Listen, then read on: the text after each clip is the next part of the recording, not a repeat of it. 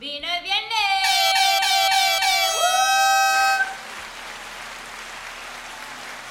Hola, bienvenidos a Vino el Viernes, el primer viernes de podcast del 2022 y el primer vinito, tomanos el descanso.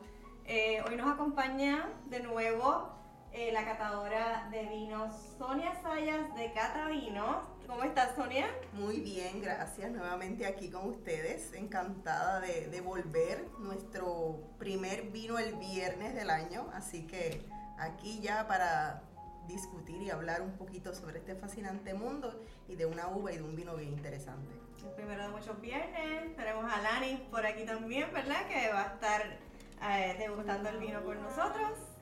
Y, y nada, hoy tenemos ¿verdad? un vinito bien especial que Sonia va a estar introduciendo eh, y va a dejarnos saber ¿verdad? cosas sobre este misterioso vino. Que ya- uva trozó. A Sí. simple vista se ve súper Se diferente. ve bien diferente, ¿verdad que sí? Bueno, pues la uva trozó es originaria de Francia, del este de Francia. Ella es una cepa antigua, es una uva antigua. Eh, normalmente hoy en día se utiliza para mezclas. Por ejemplo, para el vino Oporto es ampliamente utilizada. Eh, es una de las uvas que se utilizan para fortalecer el vino Oporto. Así que en Portugal es donde mayormente se cultiva la uva trozo.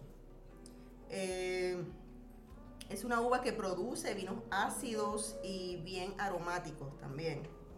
Eh, genéticamente se ha estudiado y se ha descubierto que es hermana de la Chenin Blanc y del Sauvignon Blanc.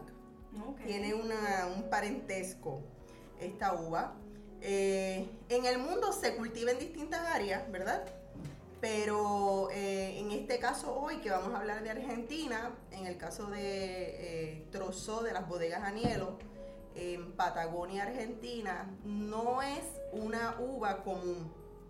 En Argentina más o menos hay un cultivo como de unas 5% de, de trozo en, en la Argentina. Yo sí iba a preguntar, ¿verdad? Porque normalmente mencionaste ahora que era más originario de Portugal y no sé qué tan parecido es, eh, ¿verdad? La tierra y el clima entre Portugal y Argentina.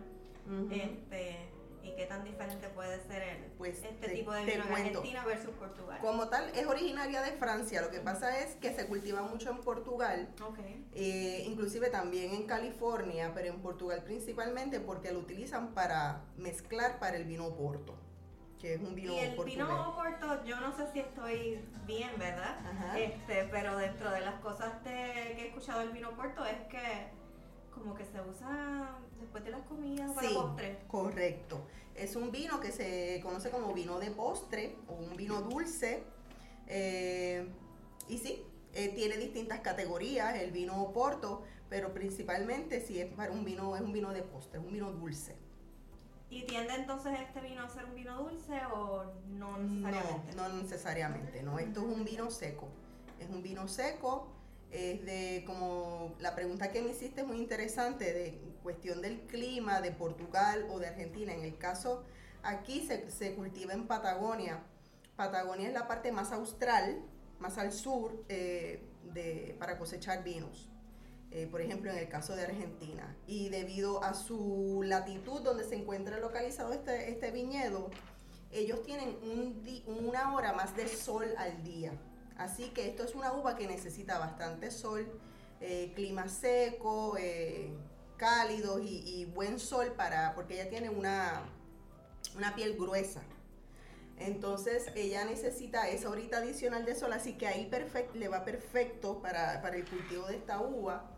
Eh, adicional a eso, los vientos que recibe esta zona austral en Argentina también la ayudan a tener una piel más gruesa. Por lo tanto, tenemos mayor concentración de taninos. Al de eh, la piel gruesa de la, de la uva. de la uva, exactamente. Así que esto ayuda a la concentración de taninos, a la concentración de, de sabores y aromas, ¿verdad? Que, que tiene el, el vino. Hablamos a- anteriormente, ¿verdad? Que produce un, un vino bien aromático. eh, como podemos ver, tiene un color que no es ni tinto ni rosado, es un color Yo lo veo como que diferente. más, más marrón. Sí, Sí. tiene unos tonos más cobrizos, eh, unos ribetes anaranjados, si lo, si lo inclinas vas a A ver notar, si aprendí de la otra vez no se me mira. exacto, vas a notar que tiene unos ribetes acá, ¿verdad? En- más al borde, son más, el, el borde es más como más anaranjado, tirando anaranjado. Es un color bien diferente a lo Y que es normalmente como clarito. es un cuerpo liviano, exactamente, es un ¿Sabes qué vino parece cuerpo liviano. como, caramelo? Cuando uno le hace así, digo, y me perdonan los, los sommeliers y Sí. todas las personas finas del vino, pero cuando uno hace así tiene que tener un poco de color a Coca-Cola. Sí, sí lo tiene definitivamente. Yo cuando lo vi por primera vez yo dije, esto tiene como un tawny, como el color del oporto que tiende a ser eh, este color así. Eh, Puede confundirse en el color con... sí, lo que pasa es que el oporto tiende a ser más, eh, no un cuerpo tan liviano, sino un cuerpo más, porque al tener un nivel de uva. azúcar, claro, y pues tiene más una mezcla de, de uvas que fortalecen el vino. En este caso, déjame darle vueltita, yo sé que suena un poquito, pero... Bueno, así saben que le están dando vuelta a los que nos están escuchando Exacto. nada más. Podemos apreciar, Aireando. Bailando la apreciar, aquí no se Ah. ve mucho, pero podemos apreciar las lágrimas claramente en la copa y lucen viscosas.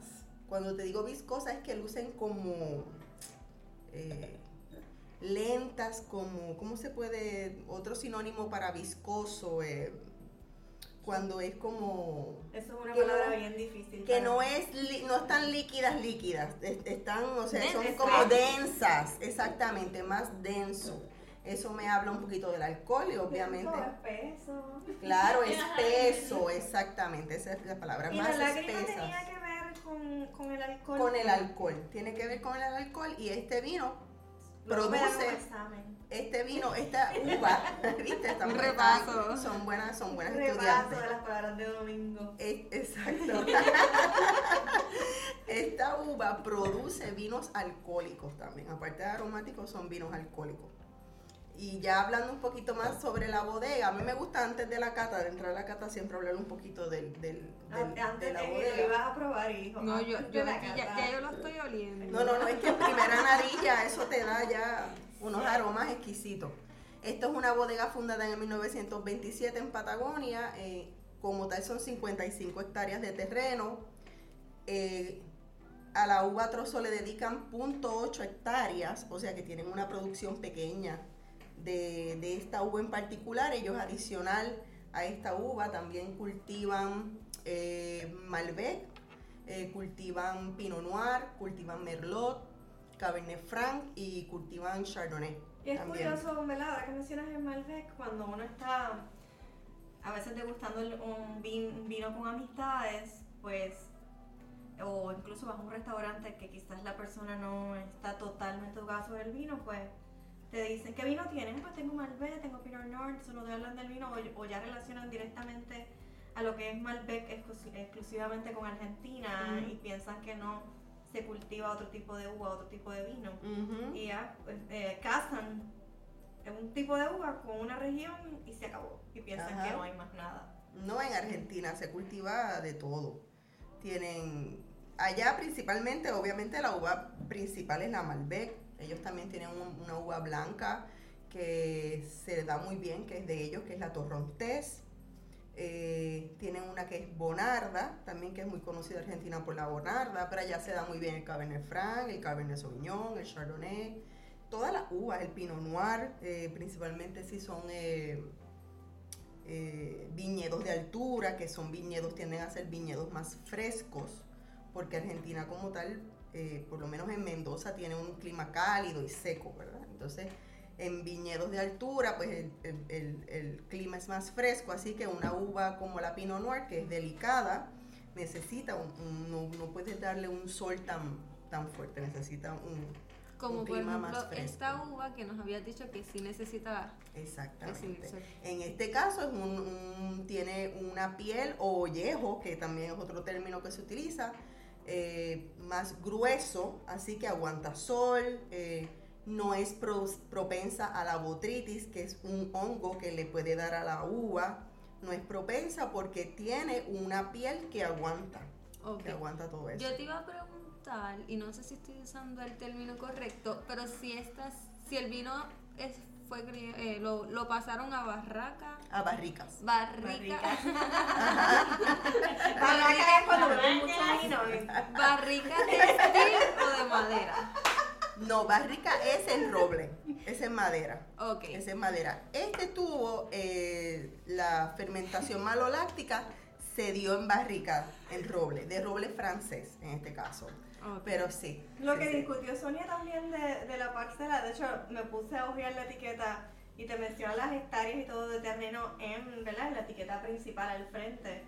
Eh, y dice, ¿verdad? Vino de parcela, que es algo también un poquito curioso, porque aquí en Puerto Rico la parcela es un término muchas veces despectivo, ¿verdad? Hacia una, hacia una Ujú, zona de vivienda. ujú. Eh, y realmente aquí se ve como algo más exclusivo, Claro. donde verdad hay un hay una área dedicada pequeña, porque se dice que es pequeña, dedicada a este tipo En este caso de es una parcela única, lo que pasa es que las fincas las dividen en parcelas y hay un área donde pues siembran trozo, en otra cabernet franc y así sucesivamente. Así que eso es lo que le llaman las parcelas. Eh, volvemos, esto es una producción pequeña de unas 2.000 botellas eh, al año, básicamente, así que es pequeña. Ellos producen 500.000, pero de trozo 2.000. Ok. Así que esto es una, eh, es una cosecha a mano, es una finca donde se trabaja la agricultura eh, sustentable. eh, así que todo eso ¿Y también es de una familia o, o es de una familia, sí es de una familia, y todo ese trabajo que tiende a ser como más artesanal, ¿verdad? Se traduce en la calidad pues también de- del vino.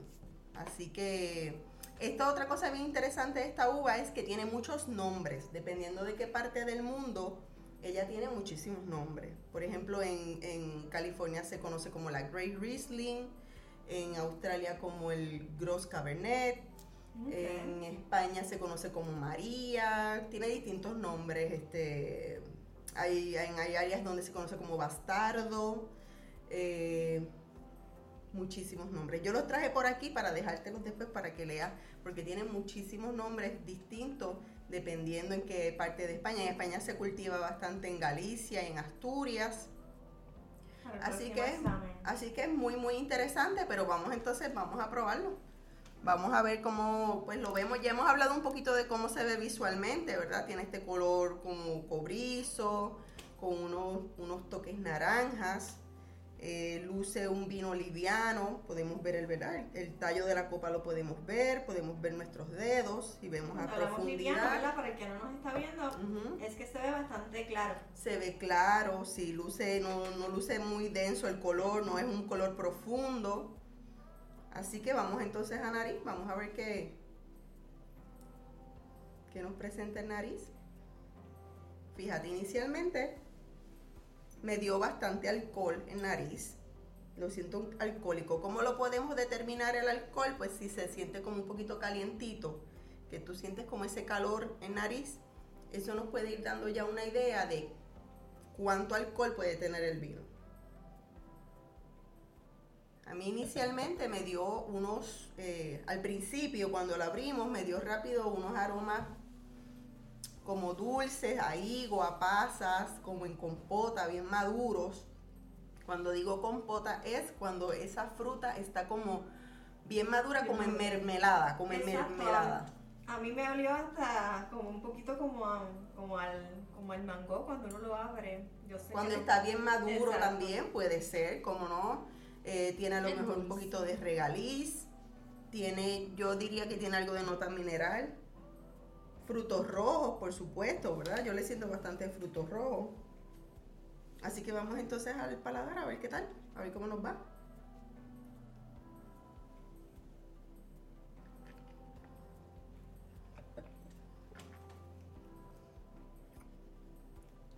Ah, pues, en mi opinión, no es franco. Pensé que iba a saber más a alcohol. Y sabe mucho a frutas. A frutas. Pero. Sí es- lo siento fruta, pero no, no lo siento tan dulzón tampoco. No, no, no, es un vino seco, no, no lo vas a sentir dulzón. El nariz nos dio en primera nariz, pero él evolu acuérdate que en copa el vino evoluciona. Y si lo oxigenamos, que es lo que estamos haciendo, aireándolo, ¿verdad? Yo tengo que aprender a hacer eso, porque mira que feo no, a me mí, a mí me da un miedo. Estamos aquí aireando el vino, mira. Mira, no me está quedando tan mal. A eso vamos aprendiendo eso poquito a poco.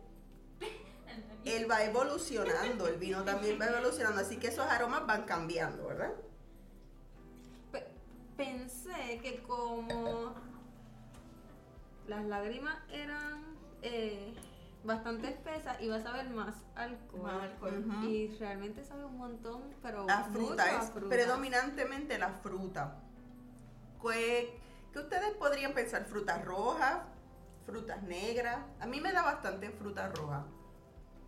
Fresa, cereza, cherry, A mí me da Como cranberry. cranberry. Sí, como cranberry. Puede ser también. cranberry, las raspberries, no sé. Raspberry, frutas rojas, claro que sí. ¿Lo considera ácido? Tiene una acidez, yo diría que es una acidez mediana. Yo lo considero acidez mediana y tanino mediano. ¿Qué era el tanino? No esa parte no me recuerdo. El tanino es algo natural de la uva que te crea en paladar como esa sequedad.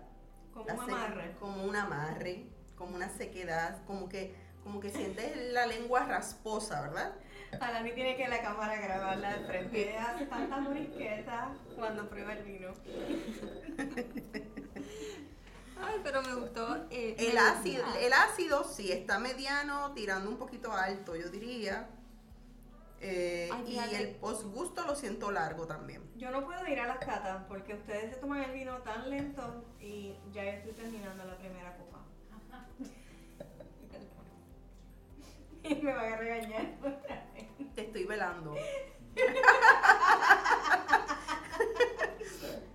el postgusto es bien largo, es bien, a- si lo sientes, si cuando tú te quedas saboreándolo, lo sientes bien, bien aromático, con mucho sabor, en, se te queda ese sabor en el paladar por bastante tiempo.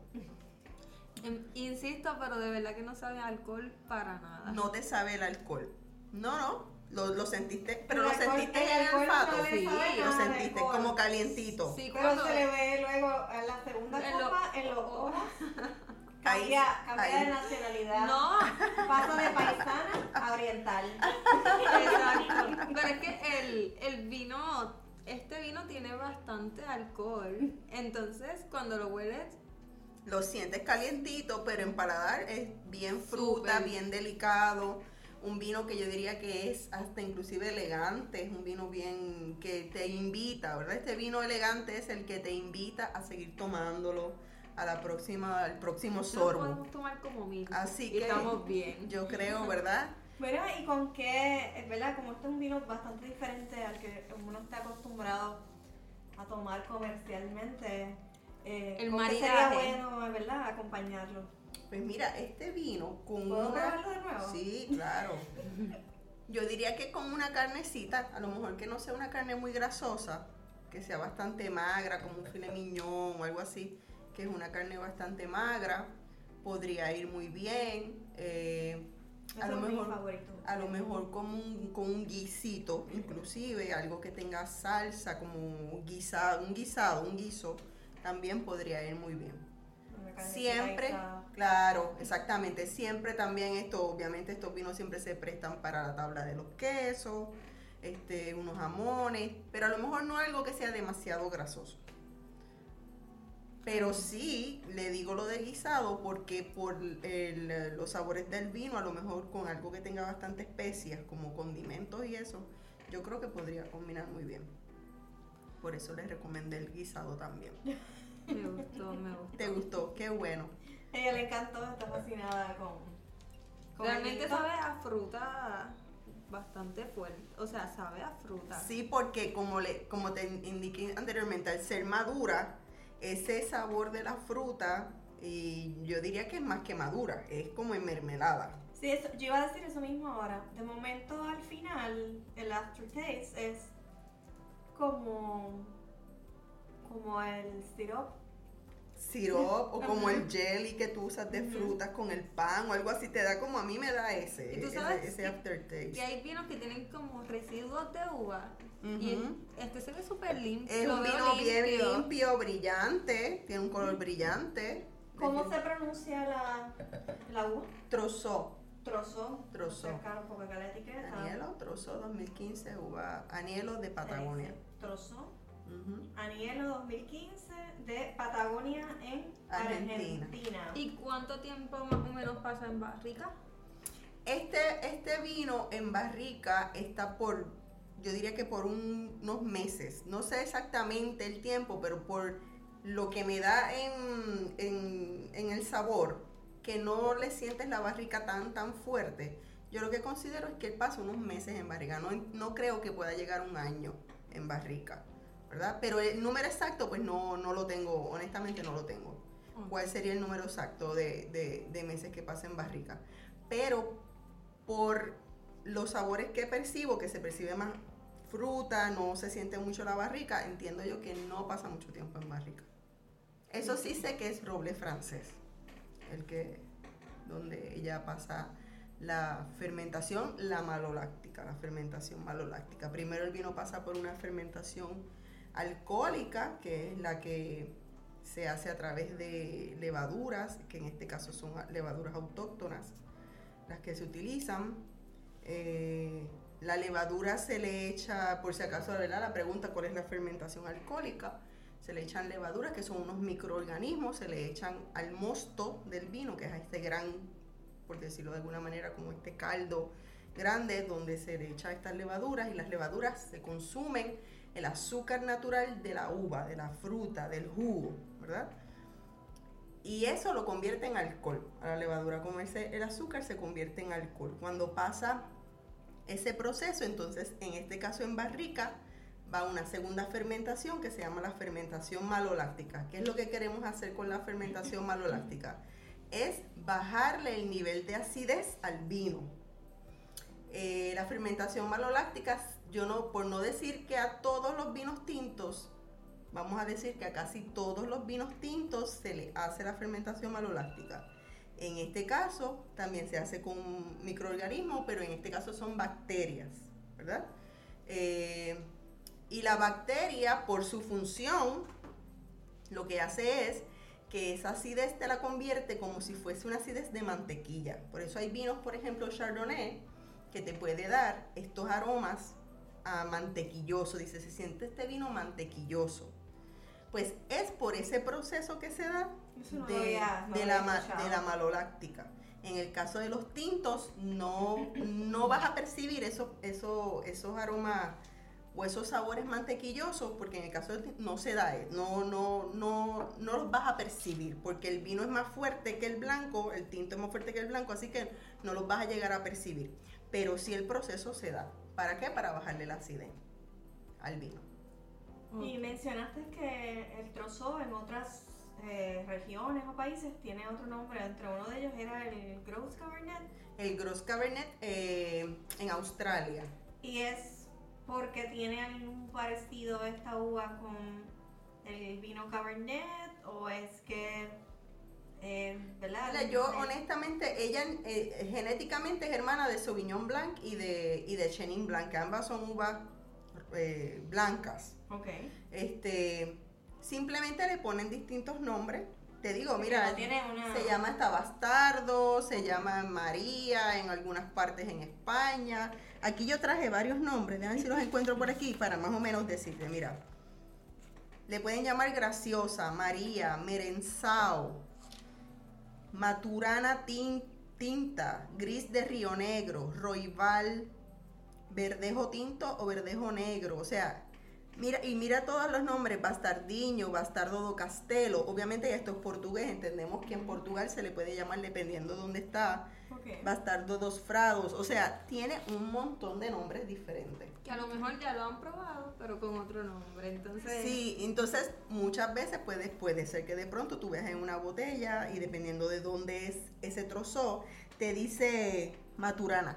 Sí, pero es bueno saberlo porque a veces uno piensa que merens- es otra y es el mismo con otro nombre. Exacto, uva, o te dice merenzao y tú dices, ah, esto es uva merenzao. No es la misma, es trozo. Lo que pasa es que ahí, en Galicia, creo que es que le dicen merenzao. sí, esa soy yo que voy al supermercado y digo, bueno, pues voy a probar un vino nuevo y compro un María. Y un María es Un María es la trozo. misma uva. Es trozo, exacto, dependiendo de dónde, de dónde venga.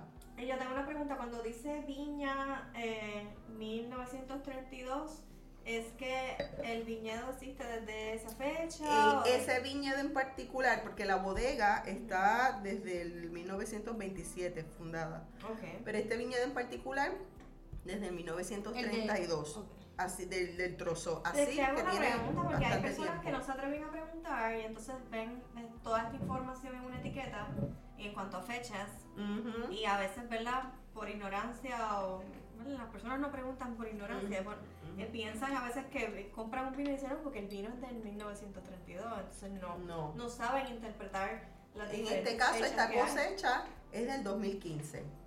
Ok. El, el- la fecha que te da la botella es el año en que se corta la uva, en que se hace la vendimia. Ok. No es el año en que se embotella, ni al Pues mira, yo siempre pensé que era el año en que se embotellaba. Es el o sea, año en que que este se es el corta. año en donde se, Se hizo- recoge, se recogió. Se recogió la uva. Y esto es exactamente. la vendimia. La Exacto. vendimia, exactamente. Entonces de ahí esto pasa obviamente por un proceso de elaboración que toma un tiempo. De ahí pasa una crianza también, en este caso como te hablé, pues tuvo crianza en barrica. De ahí también a veces vinos que pasan crianza en botella. Así que cuando tú consumes muchas veces un vino, te dice 2015, tienes que tomar más o menos, ok, se cosechó en el 2015, pero no necesariamente está en botella desde el 2015, porque primero pasó un proceso de la elaboración. Ok. Y normalmente ese proceso son meses o años. puede durar años. Puede durar años. Porque, por ejemplo, para darte un ejemplo, un Rioja, eh, un gran reserva eh, por eh, denominación de origen calificada, que es lo que es un, un Rioja, esos son, ¿verdad? Este, ¿cómo le puedo decir? Eh, como reglas para, para elaborar el vino. Por ejemplo, te estoy hablando ahora de Rioja. Un vino riojano tiene que cumplir con ciertas uvas en particular para poder ser riojano, con ciertos porcentajes en sus mezclas o para ser riojano, que principalmente es tempranillo, pero también en su eh, crianza. Y un gran reserva, ya cuando tú tienes un gran reserva, es mínimo, son dos años mínimo que tiene que estar en barrica, Ok, antes de pasar a botella. y te pregunto, ¿este, ¿este vino se toma joven o mientras más viejo mejor? Pues mira, mira, muchas veces la gente piensa que mientras más viejo o mientras más años tú guardas el vino, mejor. No necesariamente. Los vinos son un producto, son un, alimento. Eso es algo vivo. Por lo tanto, como cualquier cosa viva, tiene su sube y baja. O sea, tiene su, como uno dice, su pico en su momento, que es el mejor momento de consumirlo. Y cuando pasa su pico, él va bajando y va desmereciendo, ¿verdad? La, eh, vida del vino. Así que no necesariamente porque un vino lo vamos a guardar ahí, es porque va a estar mejor. Si nosotros decidimos guardar un vino es porque tiene las uvas, la uva o las uvas que se prestan para la guarda, porque son uvas fuertes, porque hay distintas, ¿verdad? Eh, razones por las cuales tú puedes decidir guardar un vino. En el caso de Anielo, este vino, como yo lo veo, no considero que sea un vino para guardarlo por mucho tiempo. O sea, esto es un vino que yo diría que lo compras y lo consumes. Pienso que como está ahora está muy bueno, a lo mejor le puedes dar, qué sé yo, unos meses si quieres probar, o darle un año, pero no lo debes guardar por mucho tiempo, porque ya vemos que es una uva que es eh, liviana. Eh, yo no considero que él vaya a aguantar demasiado tiempo, ¿verdad? En, en, en guarda como tal.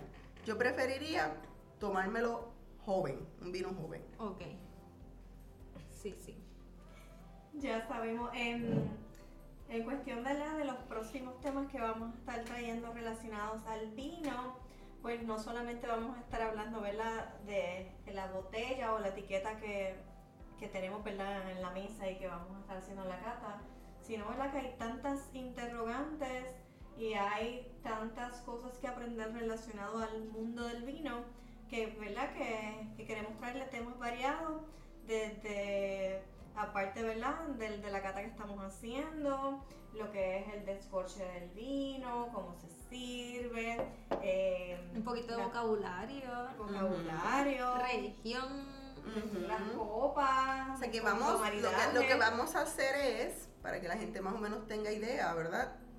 Vamos siempre a tener un vino, probablemente hacemos una cata corta, pero no necesariamente vamos a hablar necesariamente de la uva o de esa bodega. Lo que hacemos es entonces hablamos de otros, de otros temas, porque en el mundo del vino hay demasiados temas. Así que como ustedes dicen, muy buena idea hablar de, del vocabulario del vino es algo bien interesante y bien importante para la persona que se quiere iniciar y empezar a, ¿verdad? a explorar este mundo.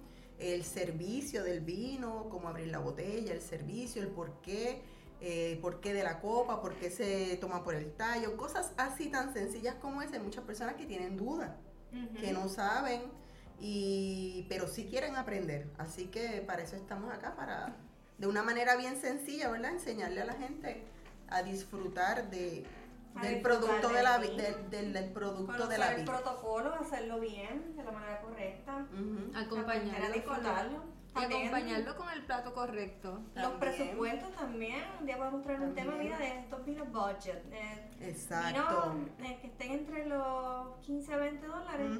Que se recomiendan, ¿verdad? Es una botellita que uno puede llevar a una cena, compartir. Que Exactamente. no sea un evento tan formal. Y que realmente sigue siendo un buen vino, como quiera, para, para disfrutarle un ratito. También es bien interesante, ese tema es muy bueno y a la gente le gusta mucho, eh, porque hay un sinnúmero, me lo han preguntado muchas veces, la calidad del vino depende del precio, no necesariamente. Hay montones de vinos que son de muy buen eh, precio, precios económicos, que tú estás en presupuesto, más sin embargo puedes disfrutar de un muy buen vino, porque siempre y cuando un, buen, un vino esté bien hecho, balanceado y cumpla con, con lo que corresponde, es un buen vino. No necesariamente es porque sea muy caro. Me han dicho, Sonia, eh, vinos que tú hayas probado. Eh, digo, mira, yo he probado vinos de 15 dólares que me han gustado más de vinos que vinos de 100 dólares. Exacto. Porque eso también todo depende del gusto, ¿verdad? De, de cada persona. Así que, y de la experiencia, porque lo que pasa es que disfrutar del vino más allá del simple hecho de abrir la botella y consumirlo es una experiencia.